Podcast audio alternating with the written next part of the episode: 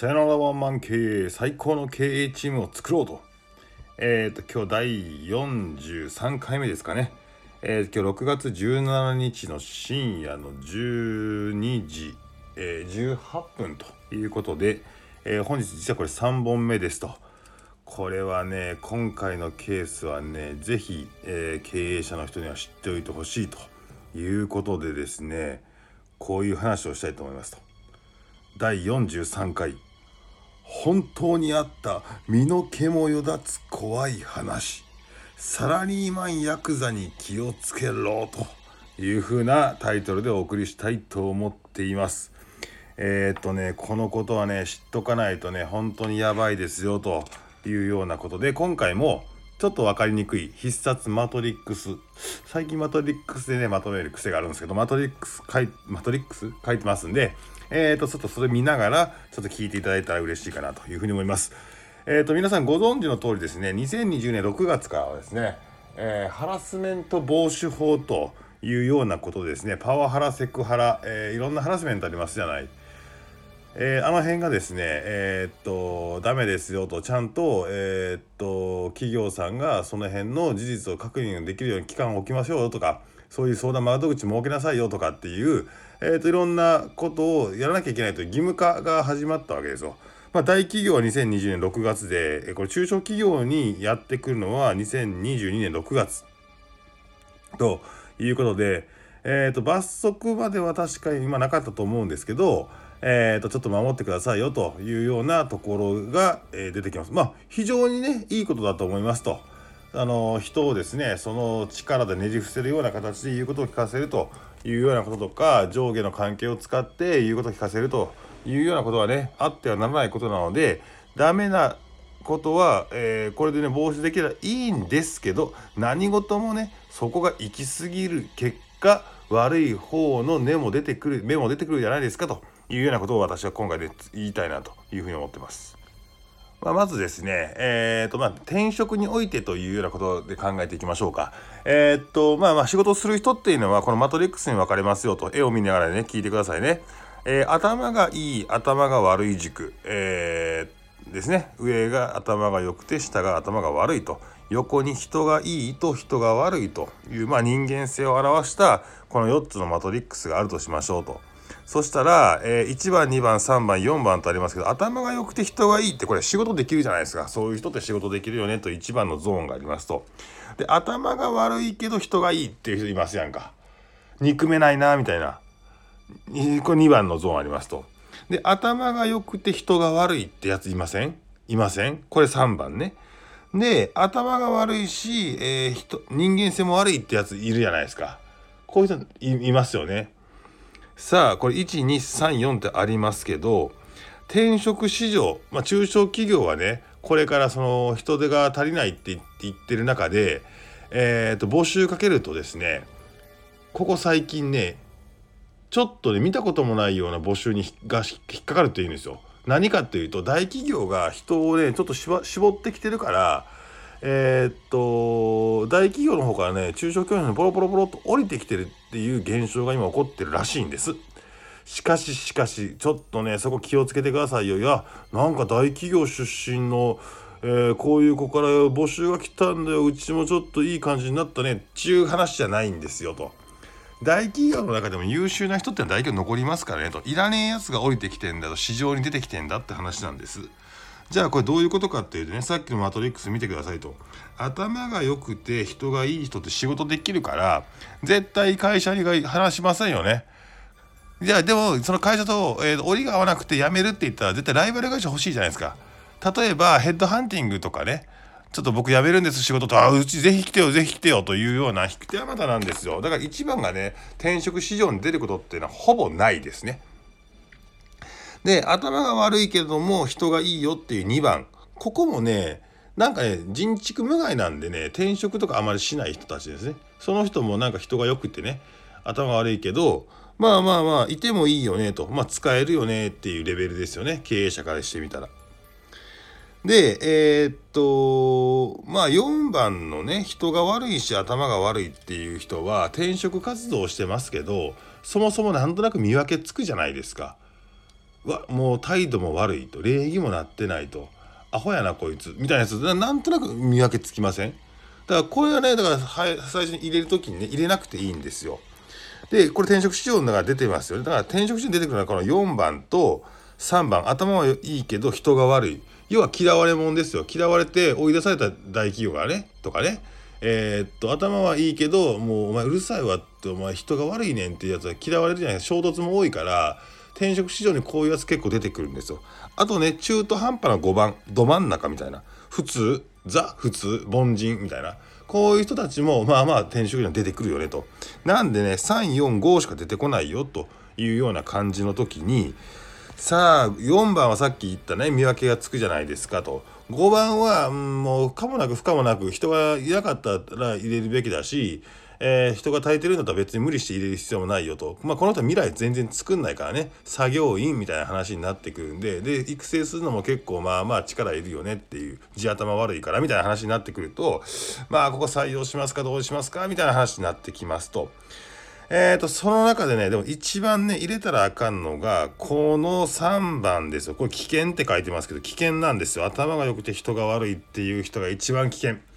えーと、こういう人がね社内に入ってくるとですねえーと、自分の正義を振りかざしてですね会社の悪口を言ってあで頭が切れるからなんか論理的に悪口説明悪口言うんですよね。えー、あそこが悪いここが悪いって言って俺がいた大企業はなんて大企業のねことを言いわけですよ。こんなん会社じゃないとなんやこのルールも徹底できてへんとかって言ってね。いやそれわざとルール設定してへんだけやねんと。工数かかりすぎるやないかそのルール設定したらとか。逆に無駄な時間が発生するし無駄なことが発生すると。大企業だったらコンプライアンスがあるし上場企業だったらその辺守らなあかんよと。だけど中小企業があえてそこ設定してないのに何大企業から降りてきて何ですかこれでいいんですか？みたいな話をしてで、来る人いるんですよ。そんなもんな。あのコストと,、えーと、それに対する効果の検証、えー、その兼ね合いでやあえてやってないのにもうなんか俺の首取ったぞみたいな感じでこれができてませんこれができてませんこれができてませんこれができてませんもうできてないできてないできてないじゃあじゃあ代替案を出してこいって言ってもいやそれはあのー、専門家に任せましょうみたいな話で、あのー、自分は動かないと。お前何者なんて？お前お前の仕事何なんっていうやつ結構いるんですよね。でね人間が悪いので頭がいいけど人間悪いのでねその会社批判とかをねもうやって自分が間違ってないってことを主張する主張したいがあまり自分は優秀だということを主張したいがあまり、えーと、会社とかをけなしまくる。だからお前それでどこにも会えへんくてやってきたんやろっていう人がですねまあ怖いですよ。一番怖い。知らず知らずでね頭いいからね勢力とか作ってね来てね会社にドーンみたいな話あるんですよ。さあそしてこれでねもともとね最初からねこの輩はねえー、っとこのパワハラだとかねセクハラだとかセクハラはハラスメントの領域っていうものも勉強してるんですよ大企業でそういってねあの研修とかあるじゃないですか。なので中小企業の人たちより中小企業の経営者でもなんかその辺のことをねよく知ってたりする。あとね労働基準法とかっていうに関してもめちゃめちゃ詳しかったりするからもう入った瞬間にその中小企業に入った瞬間にもう荒探しと証拠集めがずっとそこから始まってるんですよ。怖いですよ怖いですよ怖いですよ。怖いな怖いなですよ本当に。でねそれでねそれでなんかねそこで上げ足すぐ取らないですよ。それをねじわじわじわじわと待っとくんですよ。待って待って待って待って貯めて貯めて貯めて貯めて貯めて貯めて貯めて貯めてやるんですよ。やってくるんですよ。そこを注意。仕事まあ、頭がいいけど人が悪いから仕事ができるかったらできないやつもいっぱいいるんですよね。頭がいいだけで。頭がいいだけで大概案出せそれは無理だと思いますって。じゃあじゃあどうすればいいの？いやそれは私に分かりませんって。アホかと。お前は何お前の仕事なんやねんみたいなやつ結構いるんですよね。でもうで凝り固まってっからであとねえー、っと仕事の範囲が狭いね大企業の人ってその歯車の1個しかやってないからなんかねそうトータル的な物事知らなかったりできなかったりするんだよね。あと何でも金で解決しようとするからさ中小企業の戦い方分かってねえだろおめえってやつがさよまあ、いるわけですよ。でまあまあそれですごいもう入った時からもう荒探し荒探しそれエビデンスエビデンスですよ全部残してある日突然えー、っとまあ問題が起きるよねそういう人とは会社と。ってなったらえー、っとじゃあ辞めさせろと労働基準法分かってますからね解雇にしろと。いや僕からは辞めませんと。解雇にしろって解雇にしたら30日分またプラスでもらえるからねプラスオンしてもらえるからねってことも分かってたりして。で解雇って言ったらじゃあ今までの分の残業代くださいとかどうのこうのでハラスメントがどうのこうのですって言って内容証明を送りつけてくるというようなねことがね最近ね周りでね続出してるんですよ。これマジ怖いっすよ。なんでやったやった大企業からうちにも入ってきたよ多分優秀やろって絶対優秀なやつね出てこないですからまあ気をつけてくださいと。で頭がいいのでお化粧してやってくるからね。で入ってみて初めて本性が分かるみたいな話。で今ってもう必ず働く人との方が、まあ、社員さんの方が法的には絶対強いから中小企業の人たちはそこリスクなんだよ。まあ経営の方のがリスク。だからそこのねちょっと飛びつかずに変なやつは絶対入れちゃあかんと、えー、特に頭がいい人間性が悪いやつは絶対入れちゃあかんと。ほんまにねあのサラリーマンヤクザですよ。っていうね本当にあったねちょっと身の毛もやつ怖い話。これすごいですよ。でまあまあ大企業からので転職者だということで給料もまあ高いんですよ。給料が高いやつは今度何やってくるかっていうと,、えー、と短い時間しか、えー、とその会社にいなかった。例えば3ヶ月ぐらいで、えー、とダメですねって言ったら今度はえーと、不当解雇だって言って裁判を起こしてくるんですよ。で裁判を起こしてきてその裁判もずっと長引かせよるんですよ。で例えば1年後に決着つきました例えば2年後に決着つきましたっていうとでも僕は、えーと、職場復帰したいんですっていうことを出した場合職場復帰させなきゃいけない。職場復帰させたるまでにかかったこの裁判の期間の1年間とか2年間の給料は全額払わなきゃいけないんですよ。本当に。やばくないですか？まあ、そんなことも分かって狙ってきてるんですよね。うん。本当に、本当に怖い。